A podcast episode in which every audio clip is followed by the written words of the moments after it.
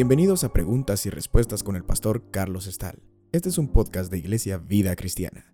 Puedes participar enviando tus preguntas al correo preguntasbiblicas@vidacristiana.org.gt. Nos preguntan acerca del anticristo y la pregunta es esta. ¿La aparición del anticristo será en persona?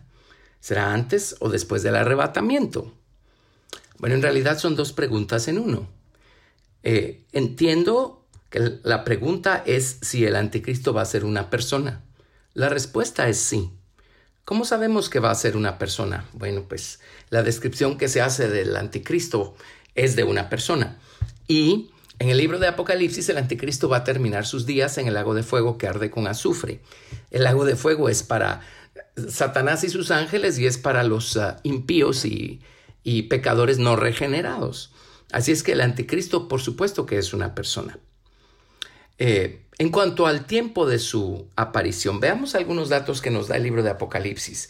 Eh, voy a leer a partir del capítulo 13, Apocalipsis 13, del verso 1 al verso 14.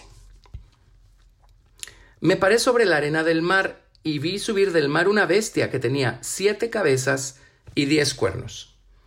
Y en sus cuernos diez diademas, y sobre sus cabezas un nombre blasfemo.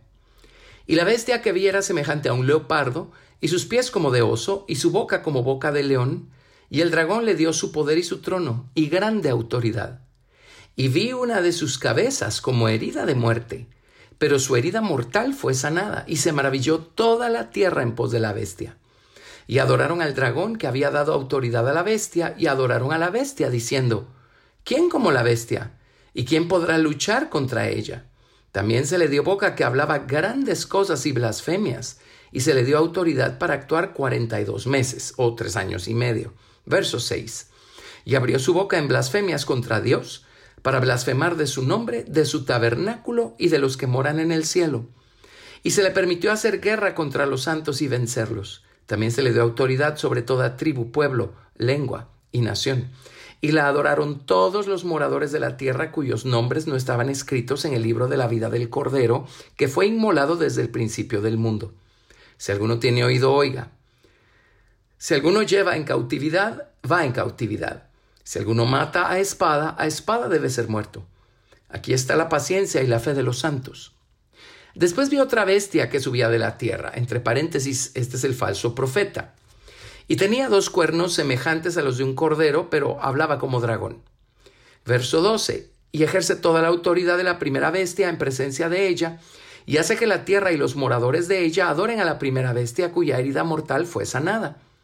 También hace grandes señales, de tal manera que aún hace descender fuego del cielo a la tierra delante de los hombres, y engaña a los moradores de la tierra con las señales que se le ha permitido hacer en presencia de la bestia, a los moradores de la tierra que le hagan imagen a la bestia que tiene la herida de espada y vivió.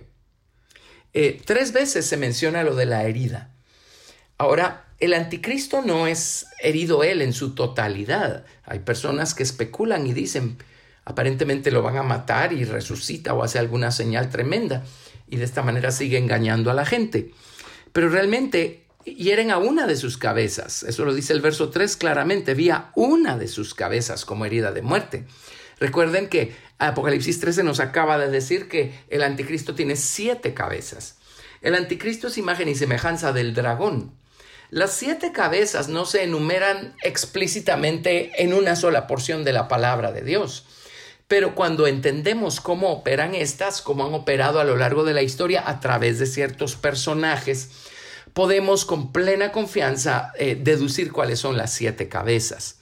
Las eh, siete cabezas son la cabeza de blasfemia, de rebelión, de engaño, de encantamiento, de ignorancia, de aflicción y de muerte. Estas son las siete cabezas. Una de estas siete cabezas va a ser herida como de muerte.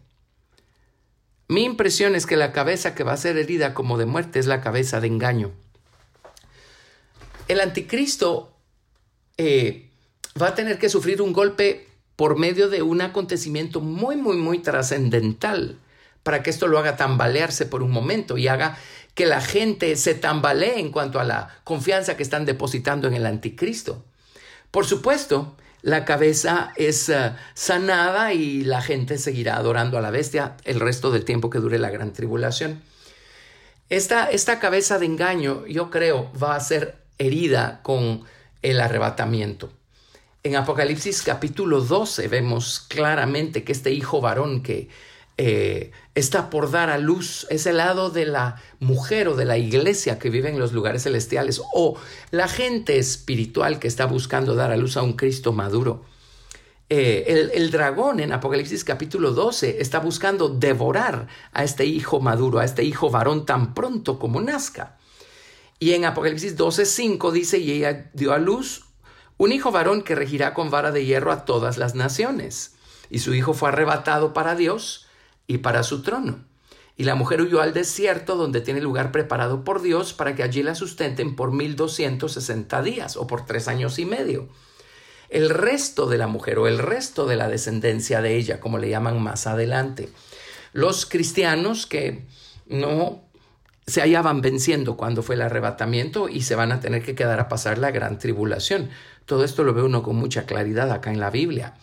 Así es que eh, el, al anticristo se le va a dar poder para actuar o para dominar o para gobernar por tres años y medio. Y aquí vemos en Apocalipsis 12 cómo el hijo varón es arrebatado y entonces empieza este periodo de tres años y medio.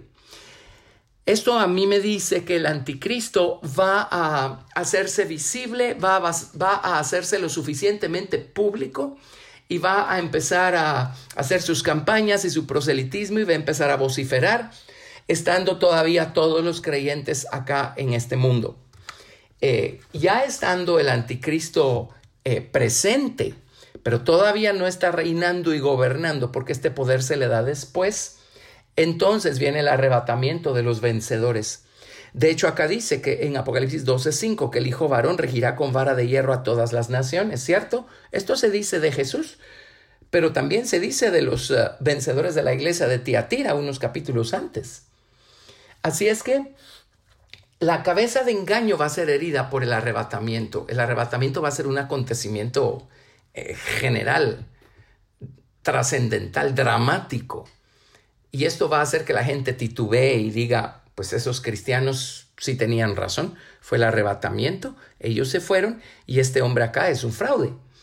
Pero el poder engañoso del anticristo va a ser tan grande y con la ayuda del falso profeta, por supuesto, y el dragón o Satanás en toda su estatura, le está dando su poder y su trono, que esta cabeza va a ser sanada rápido. En otras palabras, a la gente se le va a olvidar y van a seguir cayendo en el engaño de creer que este anticristo es algún tipo de Mesías, que es eh, lo que él está pretendiendo ser. Entonces, el anticristo va a aparecer antes del arrebatamiento, pero todavía no le habrán sido, eh, eh, no le habrá sido dado el trono el poder y la autoridad. Por eso nuevamente en Apocalipsis 13:5 dice, también se le dio boca que hablaba grandes cosas y blasfemias y se le dio autoridad para actuar 42 meses. Así es que va a ser el arrebatamiento, el anticristo ya va a estar por allí. Esto va a herir esta cabeza de engaño y eh, una vez es el arrebatamiento, podremos imaginarnos el caos a nivel mundial que esto va a provocar entonces esto le va a pavimentar el camino al anticristo para establecer su reino de tres años y medio. Por supuesto, Dios está detrás porque Él tiene un plan detrás de todo esto y es Él el que le permite tener autoridad por 42 meses o por tres años y medio. Así es que todavía vamos a ver muchas cosas antes de salir de aquí, pero Dios mediante queremos estar listos para eh, huir de las cosas que vendrán sobre la tierra. No queremos quedarnos acá a pasar la gran tribulación. No tenemos idea hasta que el Señor nos abre su palabra de cuán terrible va a ser este periodo de gran tribulación. En el Evangelio de Lucas capítulo 21 del 34 al 26, el Señor nos advirtió de esta manera. Dice, Mirad también por vosotros mismos que vuestros corazones no se carguen de glotonería y embriaguez y de los afanes de esta vida, y venga de repente sobre vosotros aquel día, porque como un lazo vendrá sobre todos los que habitan sobre la faz de toda la tierra. Velad pues en todo tiempo orando que seáis tenidos por dignos de escapar de todas estas cosas que vendrán y de estar en pie delante del Hijo del Hombre.